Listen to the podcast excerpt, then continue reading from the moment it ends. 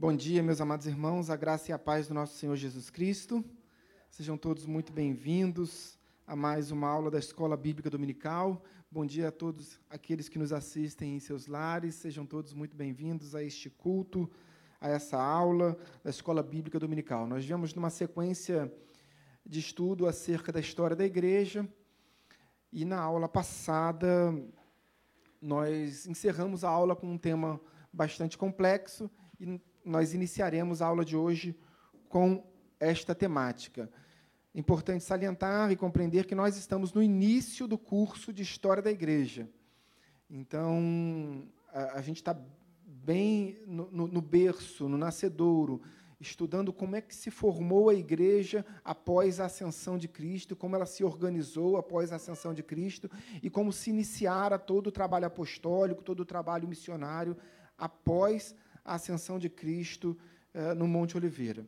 Feche seus olhos, vamos orar a Deus, vamos agradecer a Ele por Ele nos dar a oportunidade de hoje estarmos juntos reunidos aqui na casa do Pai. Senhor, meu Deus, meu Pai, em nome de Jesus, graças te damos.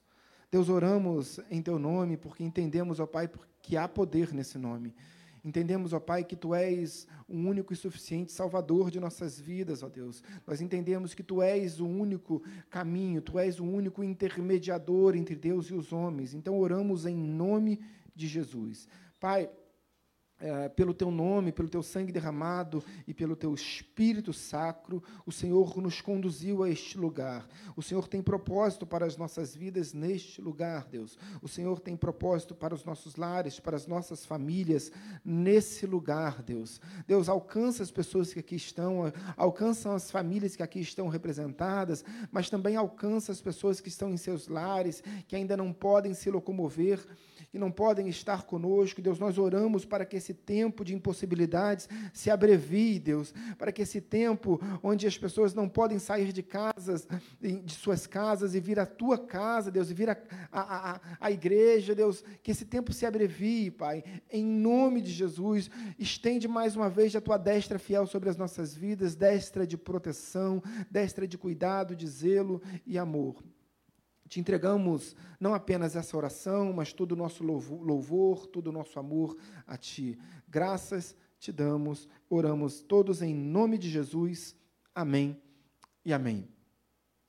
Um, meus amados irmãos, vamos à sequência da, da, da nossa temática uh, de, de história da igreja, abordando um pouco do que nós vimos na aula passada, para que a gente possa compreender sobretudo acerca da questão do batismo com o Espírito Santo, o que aconteceu ah, ali no cenáculo, ah, a, localização do cenáculo, qual a influência da localização do cenáculo no batismo do Espírito Santo, por que, que Jesus disse, olha, não saiais da cidade até que do alto sejais revestidos de poder, o que, que aconteceu nesse, nesse momento histórico da igreja, que é o momento do nascedouro, do berço da igreja cristã.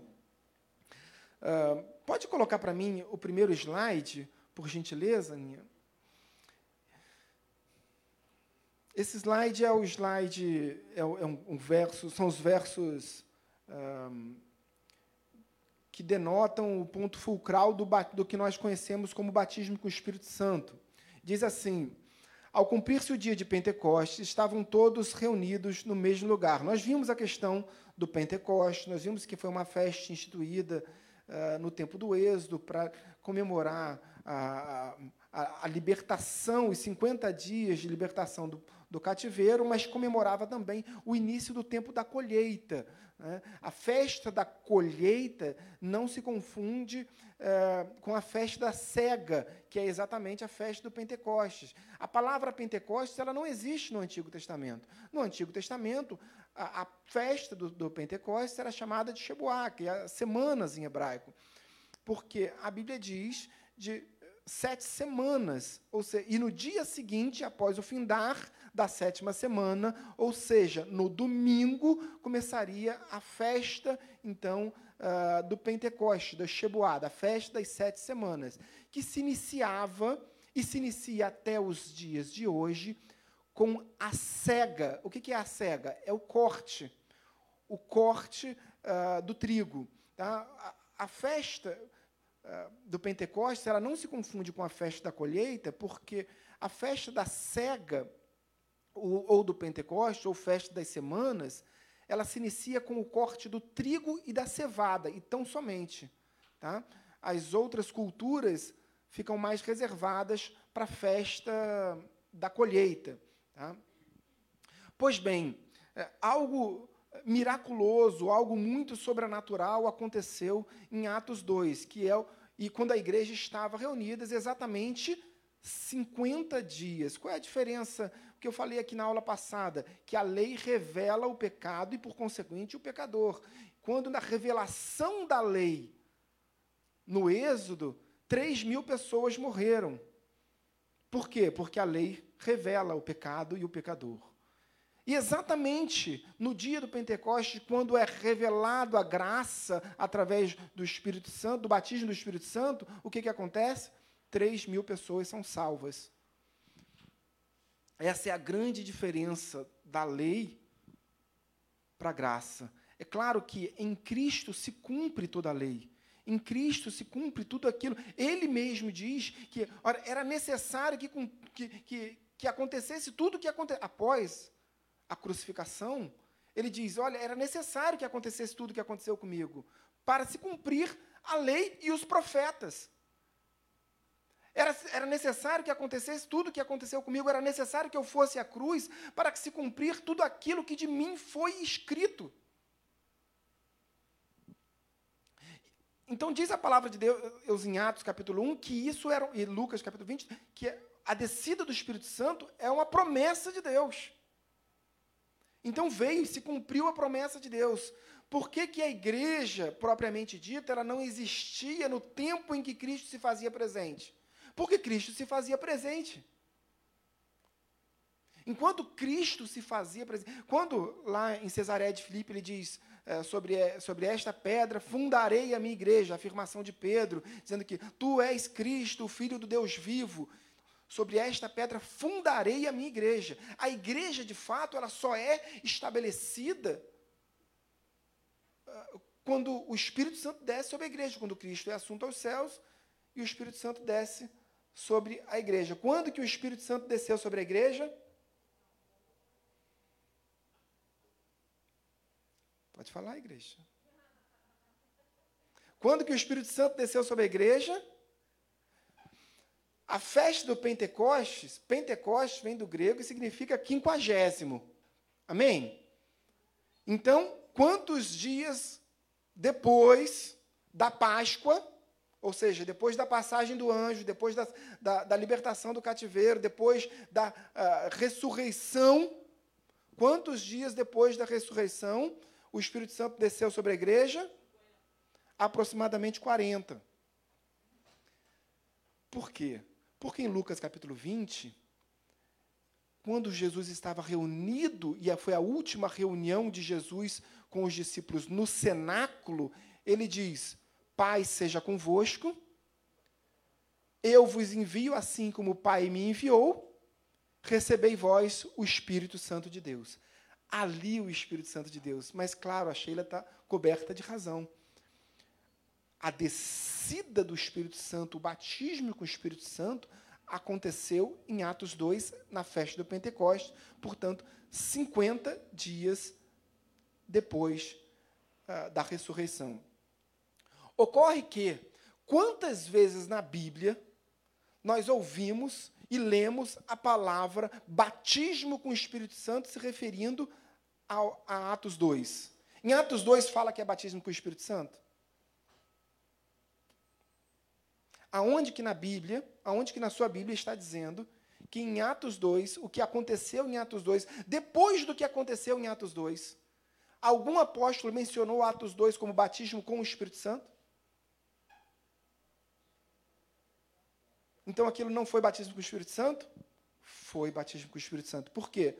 Porque em Atos 1 tem uma promessa de Deus dizendo que a igreja será batizada com o Espírito Santo. É preciso a gente compreender. Uh, vamos ler o texto. Diz assim: reunidos no mesmo lugar. Que mesmo lugar? cenáculo. Nós vimos isso na aula passada. De repente veio do céu um som, por enquanto não tinha imagem, era o som, como de um vento impetuoso.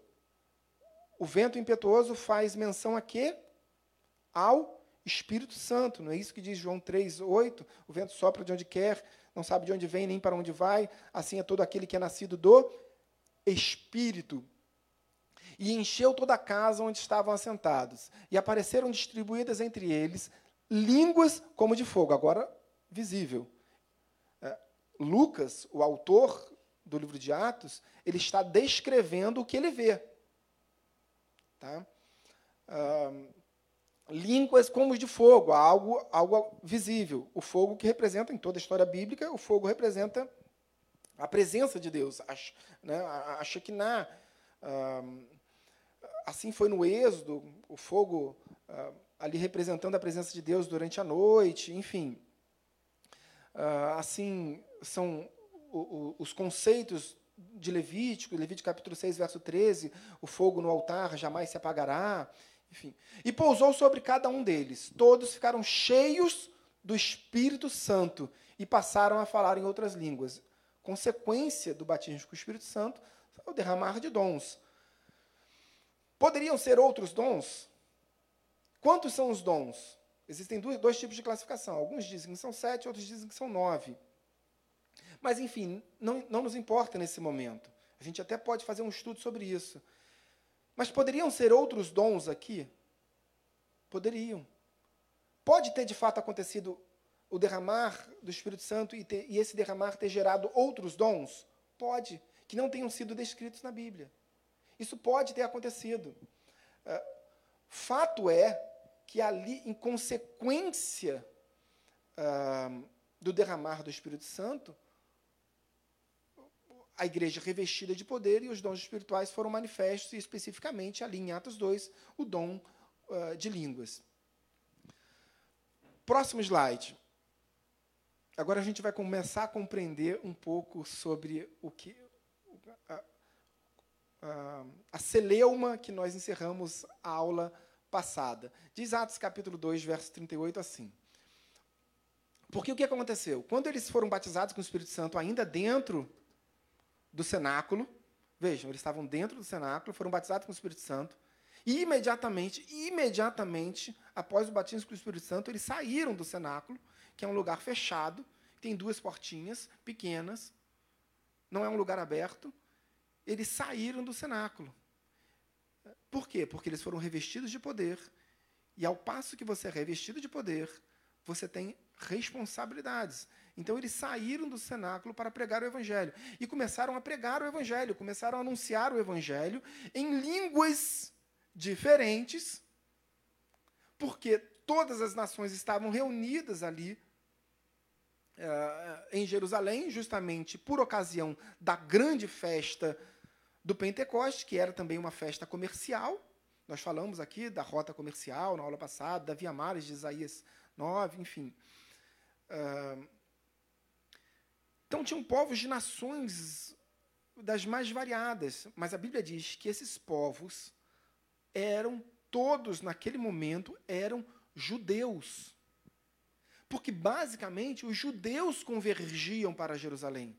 Não que havia uma, uma impossibilidade de outras de outras outros povos de outras etnias. Acontece que todos eles tinham raízes judaicas. Em sua grande maioria eram helenistas mas todos eles eram, naquele momento, judeus. Quando Pedro e também os demais apóstolos saíram do cenáculo para pregar o evangelho, à medida que Pedro e os demais apóstolos é, é, pregavam, as pessoas ficavam estupefadas, alguns zombavam, alguns disseram: olha, eles, eles estão bêbados. Mas olha só, eu sou creta e ele está falando na minha língua, como? Ele não é galileu? Enfim, uh, mas à medida que, que Pedro e os demais apóstolos terminam o, o discurso uh, da, da, da, defesa da fé, os judeus que ali estavam já se dirigem a eles e falam: irmãos, irmãos nossos, o que devemos fazer? E aí então, Pedro responde: arrependei-vos e cada um de vós seja batizado em nome de Jesus para a remissão dos vossos pecados, e recebereis o dom do Espírito Santo de Deus. Esse dom do Espírito Santo é batismo com o Espírito Santo? Quantas pessoas foram batizadas com o Espírito Santo no cenáculo? A gente pode conjecturar até 120 pessoas, que era o que cabia ali dentro do cenáculo. O batismo do Espírito Santo aconteceu no mesmo lugar, lugar da reunião, no cenáculo. Aconteceu ali dentro. Estavam os, os doze. Uh, e é possível, numa contagem anterior, 120 pessoas. Porque haviam 120 pessoas, inclusive as Marias e Maria, mãe de Jesus. A Bíblia descreve algumas dessas pessoas que estavam lá. Maria de Magdala. Uh, então, até 120 pessoas foram batizadas com o Espírito Santo. Quando eles saíram revestidos de poder, batizados com o Espírito Santo, batismo com o Espírito Santo é revestimento de poder. Nós não podemos confundir com mais nada. Tá? Já é muito. Aliás, é algo ab absurdamente sobrenatural e incrível. Mas a gente não pode denominar ao batismo com o Espírito Santo outros adjetivos que não lhe convêm. Sob pena, inclusive, de nós diminuirmos o grande feito do que aconteceu em Atos 2. Então, batismo com o Espírito Santo é revestimento de poder. A Bíblia fala isso não, não uma, mas duas ou três vezes sobre revestimento de poder. Ah, e é isso que aconteceu ali. Então, quando eles saem, eles começam a pregar o Evangelho. E muitas pessoas se convertem e recebem o dom do Espírito Santo. Quando nós nos convertemos, quando nós nos convertemos, recebemos o dom do Espírito Santo. Todos e absolutamente todos nós. Porque o dom gratuito de Deus é a vida eterna.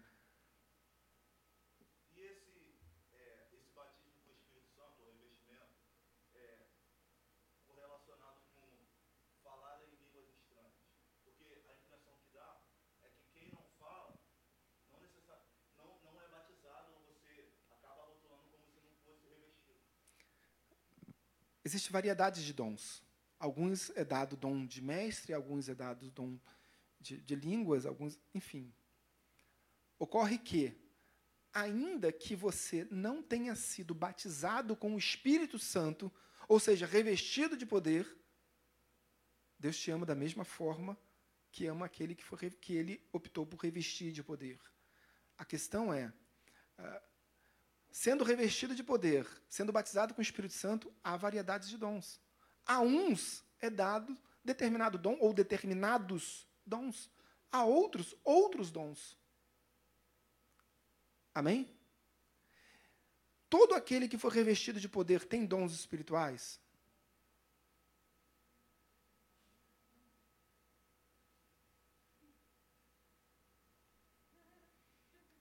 Que pergunta difícil. Sim. E responda com convicção: sim.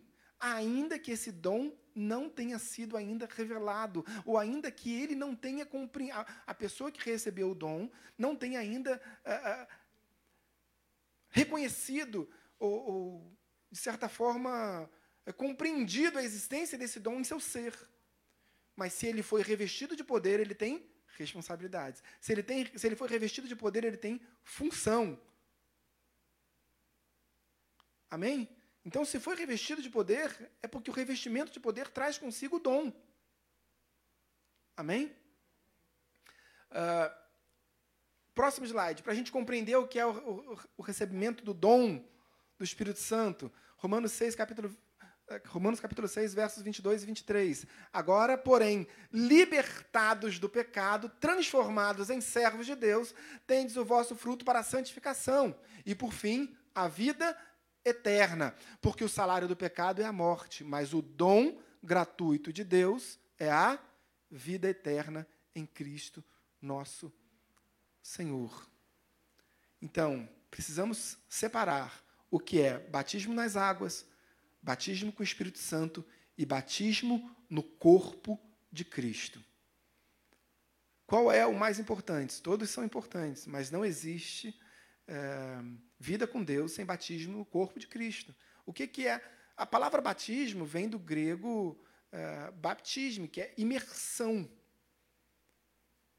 Por isso, até em relação ao batismo nas águas, já ah, desde o do, do, do século XI, a Igreja Católica vem, não é algo novo, ela vem praticando o, batismo por aspersão, né? jogando a, a, a aguinha. Ela diz que essa água, de certa forma, é, transfere graça, é o que eles chamam de regeneração batismal, né? ou regeneração espiritual através do batismo. É, não é assim que a Bíblia nos ensina. A Bíblia ensina que, como regra, o batismo, pela sua, a própria concepção da sua palavra, do significado, ele tem que ser por imersão. Tá? A, a, existem casos excepcionais em que o batismo pode se dar por aspersão? Evidente. Vai mudar alguma coisa? Não. Não vai mudar absolutamente nada, a gente só vai seguir. O, ba o, o batismo transfere graça, o batismo uh, é algo miraculoso. Quando você desce nas águas e volta, você volta de forma uh, uma pessoa diferente? Algo aconteceu debaixo das águas? Não. É algo simbólico em que nós fazemos para se cumprir uma ordenança de Deus. E essa ordenança tem um fundamento, que é transformar publicamente a sua opção, ou seja, é, informar publicamente a sua a sua opção por Cristo. Agora, uh, o batismo ele é consequência. A conversão, porque a gente fala assim, ah, eu me converti. Eu continuo seguindo nos mesmos passos, nos mesmos erros, continuo uh, o mesmo pecador que eu era antes, cometendo os mesmos pecados, os mesmos erros, eu continuo traindo a minha esposa, eu continuo. Mas eu me converti. Não, não se converteu. Ainda que seja, nós entendemos que é um passo, ah, eu tenho um vício de fumo, entreguei minha vida para o Senhor. Deus vai, vai, vai te tratar, Deus vai cuidar da sua vida, Deus vai fazer essa mudança na sua vida, é evidente que vai. E isso, às vezes, não é de forma tão imediata. Mas a mudança da vida, a conversão, o que é a conversão? Você está indo para um caminho e converge para outro. A conversão ela tem que existir a partir do momento que você entrega a sua vida ao Senhor. Lucas capítulo 18, a, a, a, história daquele jovem, e a Bíblia não diz que é uma parábola, a Bíblia diz que é uma história do jovem rico que chega diante de Jesus e fala assim: Mestre, bom mestre. E aí Jesus diz: Não, mas por que me chamas bom? Bom só há um que está no céu.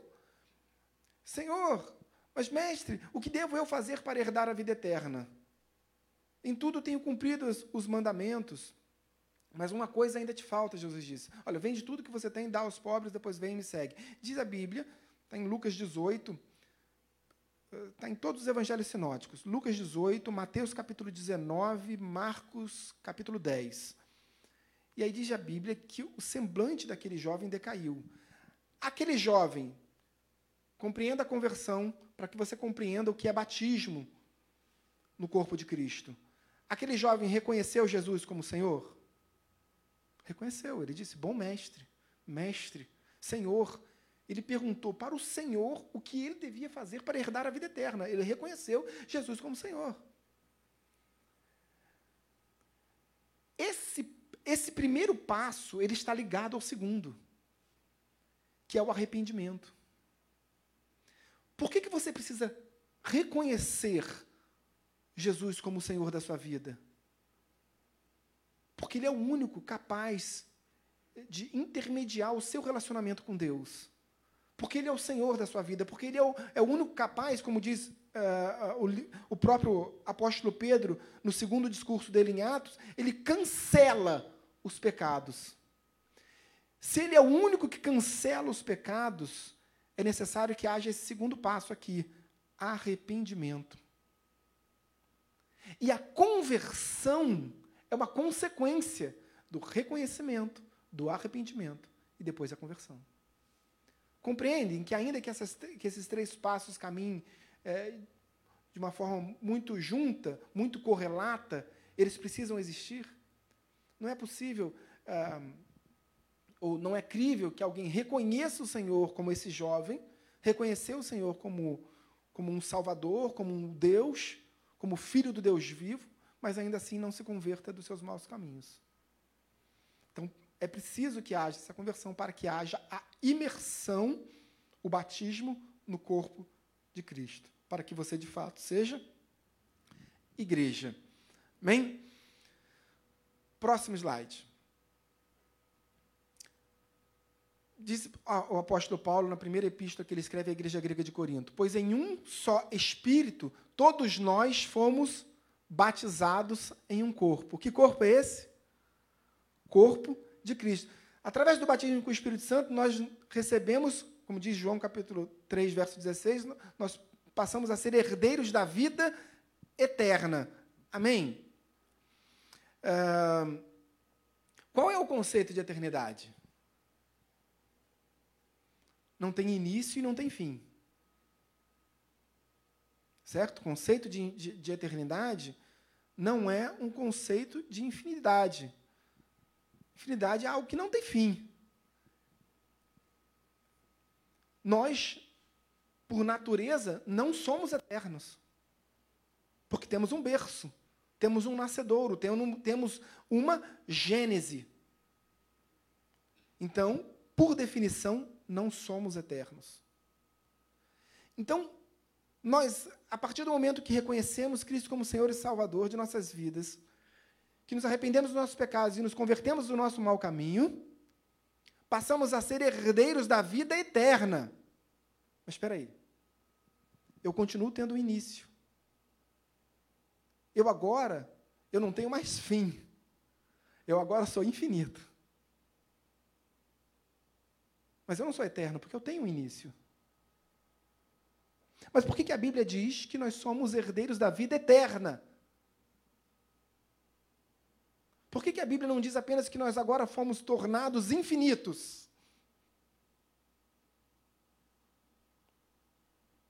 Porque nós somos imersos no corpo de Cristo. E o corpo de Cristo é eterno. Compreende? Que nós, por natureza, somos é, finitos e quando Deus entra em nós, nós nos tornamos infinitos, mas pela natureza de Cristo e onde nós fomos enxertados, nós nos transformamos em eternos. Só uma, irmã, duas atrapalhadas.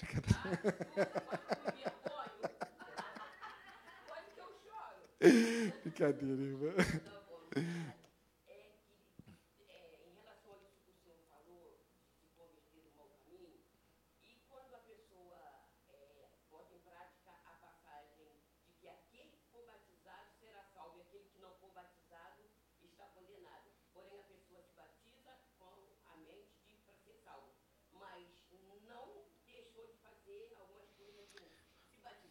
Marcos capítulo 16, verso 16. Verso 15, a partir do verso 15. E disse-lhes: Ide por todo mundo e pregai o evangelho a toda criatura. Verso 16. Quem crer e for batizado será salvo. Quem, porém, não crer será condenado. Batismo é condição sine qua non para a salvação? Mas espera aí, vamos ler de novo então. Quem crer e, conjunção aditiva e, e, não é ou, quem crer e for batizado será salvo. Quem não crer será condenado. Batismo é condição para a salvação?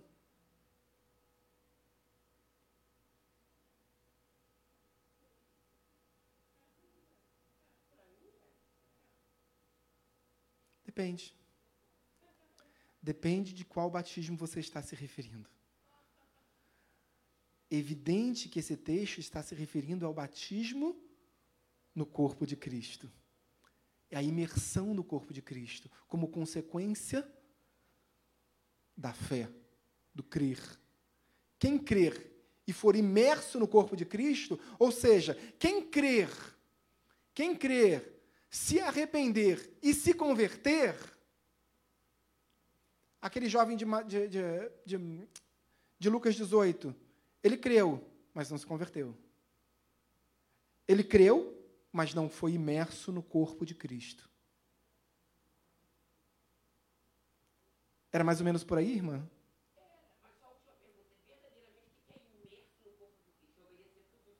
É ser igreja. É ser igreja. Com os erros, com os acertos, eh, mas ser igreja. Não é ser batizado nas águas. batismo nas águas é apenas uma demonstração pública do seu batismo no corpo de Cristo. Quando você se batiza, quando você se batiza no corpo de Cristo, é algo visível? Não. É algo espiritual. É o seu interior. Quando você se batiza nas águas, é algo visível? Sim. Por quê? Porque você torna público o seu batismo no corpo de Cristo. Qual é a função do batismo nas águas? Essa, tornar público o seu batismo no corpo de Cristo. Não tem a menor dúvida. Não tem a menor dúvida quanto a isso. Buscamos cumprir a ordenança porque é uma ordenança do Senhor. Mas se algo acontece nesse meio do caminho, por exemplo, e, e, e a pessoa. E, é, nesse tempo de Covid, pessoa se converte no hospital. No hospital, sem sair do hospital, ela falece. Foi salva? Evidente que sim. Está imersa no corpo de Cristo. Infelizmente não foi possível o batismo nas águas. Tudo bem.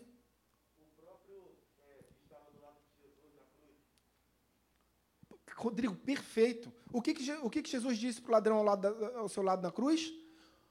Ainda hoje estarás comigo no. no... Não, peraí, peraí, peraí. peraí. É, você está me reconhecendo, mas infelizmente não vai poder ser salvo, porque você está pendurado no, numa cruz, não vai poder descer para ser batizado nas águas. Amém? Então, a gente consegue compreender que o que aconteceu em Atos 2, com a descida do Espírito Santo, revestindo a igreja de poder, e as consequências disso depois são coisas distintas. Consequência disso depois, salvação de vidas, milhares de vidas. Mas uh, Deus, sobre essas vidas, pode posteriormente derramar o, o, o, o dons do Espírito Santo, batizar com o Espírito Santo, revestir de poder? Claro, evidente. Mas o que aconteceu ali com as três mil após o discurso de Pedro é a imersão, é o batismo no corpo de Cristo. Amém? Um, vamos avançar. Próximo slide. Eu termino os cultos, o pastor termina os cultos, com, com a bênção é, que nós denominamos de bênção apostólica. Eu sempre pergunto, é, por que, que a bênção apostólica se chama bênção apostólica? Porque ela foi ensinada pelo, por um dos apóstolos, pelo apóstolo Paulo. Ao findar de cada, de cada epístola, o apóstolo termina com uma bênção apostólica, né? com algumas variações, mas sempre com uma bênção diferente. A igreja, conceitualmente, utiliza a bênção apostólica que o apóstolo deu, concedeu ao final da segunda epístola aos Coríntios, 2 Coríntios capítulo 13, verso 13. É o último verso da epístola, que diz assim: A graça do Senhor Jesus Cristo e o amor de Deus e a comunhão do Espírito Santo seja com todos vós. O que é a comunhão com o Espírito Santo? É o batismo no corpo de Cristo. É a presença do Espírito em nossas vidas. Exato. É diferente do que aconteceu em Atos 2, do revestimento de poder. Mas o batismo com, com, no corpo de Cristo é inerente à igreja. Todos que somos igreja fomos imersos, fomos batizados no corpo de Cristo. Amém? Próximo slide. Alguma pergunta? Pois bem, dando sequência, agora entramos num, num, num ponto mais complexo, que a gente não vai encerrar na aula de hoje, mas vamos debater bastante ainda é, o, o que aconteceu depois desse, da, das milhares de vidas sendo entregues a Cristo. A igreja existia fisicamente, uma estrutura no tempo de Cristo? Não. Por quê? Primeiro porque a igreja em si ela passou a existir depois no derramar do Espírito Santo, conceitualmente. Por que, que a igreja não existia antes, no tempo de Cristo? Por que, que Cristo não fundou a sua igreja quando ele estava ali? Porque ele estava ali. Não foi isso que ele disse em João? Quando Jesus fez o milagre da ressurreição em Lázaro, João capítulo 11, uh, ah, sequencialmente, na passagem seguinte, Marta e Maria resolvem uh, oferecer um grande jantar, uma ceia para Jesus, né, para honrá-lo pelo grande milagre, por eles não, se, não ficarem desamparados ali da presença de Cristo. Enquanto Marta servia a mesa, enquanto Marta se preocupava com os afazeres da casa, fazia a janta e corria de um lado para o outro para limpar, para deixar tudo organizado para a ceia, enquanto Jesus ali ministrava ali durante a ceia, o que que fazia Maria? Maria adorava. Ela estava aos pés e adorando, e adorando, e adorando, até que ela quebra um vaso precioso, que ele por si só já era precioso, e o conteúdo ainda mais precioso. e aí, a Bíblia diz que Judas, e somente Judas, nesse momento, questiona Maria, por que você fez isso? Nós poderíamos pegar esse, esse perfume, esse unguento precioso e vender por 300 denários.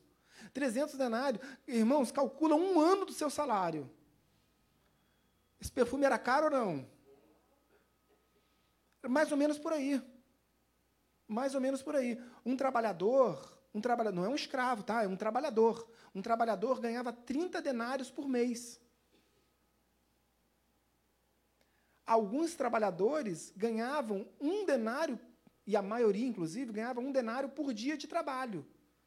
Se ele não trabalhasse sábado e domingo, por exemplo, ele não recebia o denário. Então, ele receberia 22 denários por mês. Então, 300 denários era um ano de salário. Era o valor daquele perfume. E aí Judas questionou: olha, por que, que você não, não vendeu esse, esse, esse, esse perfume por 300 denários, depois a gente pegava esse dinheiro e dava aos pobres.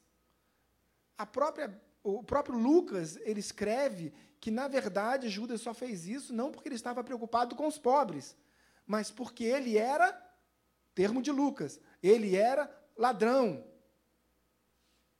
E ao passo que era responsável pela sacolinha, ele lá ia de lá e retirava o dinheiro que, que, que ali era posto. Ah, mas Jesus rebate. Jesus diz assim: olha, deixa ela. Porque os pobres vocês sempre terão convosco, mas a mim não. A mim não. Porque Jesus estava dizendo: olha, esse é um tempo. Depois vocês vão me buscar e não vão me achar. Esse é um tempo. O tempo da igreja é outro. Tá? Enquanto Cristo estava ali presente, não precisava de igreja. Porque Cristo estava ali. Cristo é a nossa igreja. Cristo é o nosso alvo, é a nossa meta. Cristo é o, é o caminho, é a direção. Cristo é o alimento. Cristo é a nossa luz. Cristo é a nossa água.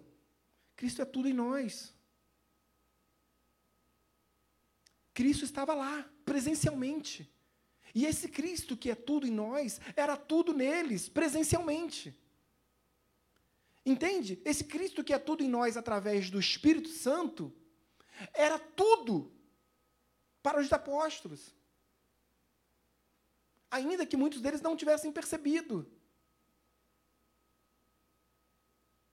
Ainda que, por exemplo, a sua família. Vejam, detalhe: a família de Jesus, os irmãos de Jesus reconheceram Cristo como Senhor? Não até que momento?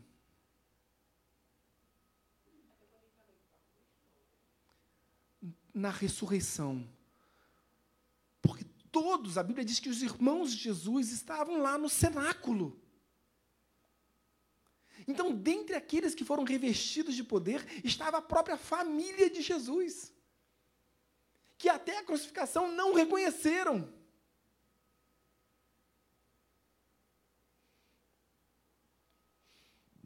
Pois bem.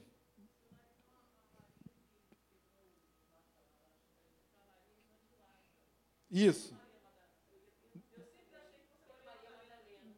Não, Maria, Maria é irmã de Lázaro. Maria é irmã de Lázaro. Exatamente, exatamente, exatamente. Não, Maria, Maria irmã de Lázaro. A Maria de Madalena era da Galileia. A Maria foi, foi ela que viu Jesus ressurreto pela primeira vez, exatamente. Que eles chamavam de Miriam de Magdala. Maria de Madalena. A cidade de Magdala, o vilarejo de Magdala ainda persiste em Israel. E eu estive lá, nesse vilarejo. Um, foi Maria de Madalena que viu Jesus, porque eles estavam todos ali em Jerusalém. Né? Mas, mas ela, é, é, ela era oriunda da Galileia. Magdala é um vilarejo pesqueiro da, da Galileia. Enquanto Maria e, e Marta e Lázaro, eles moravam em Betânia. E Betânia era praticamente Jerusalém. Era uma outra cidade, uma, um outro vilarejo, mas muito próximo, porque Jerusalém é uma cidade alta, uh, mas tem um vale, e depois desse vale tem o Monte das Oliveiras. Uh, Betânia é uma cidade que fica, um vilarejo que fica atrás desse Monte das Oliveiras. Mas assim, dá para ir a pé, inclusive, só para vocês terem uma ideia. Tá? Dá para ir a pé. Uh, pois bem, naquela primeira conversão, alguém tem horas? Por gentileza, desculpa perguntar durante, no meio de uma aula, mas eu.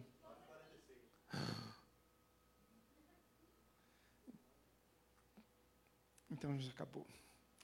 Um, só para a gente concluir, para a gente compreender e a gente entrar diretamente na aula que vem, a gente entra diretamente nesse ponto aqui, já que a gente resolveu a questão uh, que era mais. Existem algumas questões que são conceituais que são mais complexas de se compreender. São, o valor histórico está é, menos intrínseco. Então, uh, daqui para frente, quando a gente resolver essa celeuma desses conceitos, a gente vai estudar mais história da igreja, tá? Uh, menos a questão espiritual. Mas para a gente compreender o início da igreja, a gente precisa entender o que é a igreja. Né? Em Atos capítulo 4, Atos capítulo 2 teve o batismo do Espírito Santo, Pedro e os demais uh, iniciam a pregação do Evangelho, revestidos de poder, 3 mil pessoas se convertem. Logo em sequência, eles vão pra, pra, em direção ao templo e eles curam um coxo. E a Bíblia diz que é um, cor, um coxo na, que estava na Porta Formosa. A Porta Formosa é uma das portas do templo, mas é uma porta externa do templo, próximo onde era o Pórtico de Salomão. É a segunda porta depois do Pórtico de Salomão, conceitualmente, assim. Existem muitas teorias de que, que, que porta formosa seria essa. A minha percepção é que a porta formosa é só uma opinião pessoal, tá, irmãos? Que a porta formosa talvez fosse a primeira porta do templo, a porta de entrada da primeira parte do templo. A primeira parte é o, a, o pátio das mulheres. É a porta que separa o pátio dos gentios da, da, do pátio das mulheres. Tá? A porta formosa seria, então, a porta que separa o pátio do gentil do pátio das mulheres. Antes de entrar ainda do portão de Nicanor, onde fica exatamente a, a, o templo, enfim. É, mas aí, quando eles foram ali para o templo, está passando a hora, né? Vamos deixar isso para a hora que vem, porque tem muita coisa para a gente resolver e, e, e debater e aprender juntos. Amém? Vamos fechar os nossos olhos e orar ao Senhor. Senhor, meu Deus e meu Pai, em nome de Jesus, graças te damos. Obrigado, Deus. Obrigado por tudo aquilo que o Senhor tem feito em nossas vidas. Obrigado pelo derramar do teu Santo Espírito. Obrigado porque hoje compreendemos um pouco mais da tua vontade sobre as nossas vidas. Compreendemos um pouco mais daquilo que já nos foi revelado através das Sacras Escrituras. Obrigado, Deus, porque nesse momento de história da igreja, onde nós estamos estudando, nós estamos uh, aprendendo a concepção da nossa realidade hoje, né? compreendendo o que é ser igreja, como surgiu a igreja que hoje nós somos. Oramos para que o Senhor nos, nos dê a revelação, nos dê a compreensão daquilo que já foi revelado, especialmente. Oramos em nome de Jesus. Amém e amém. Deus abençoe a todos.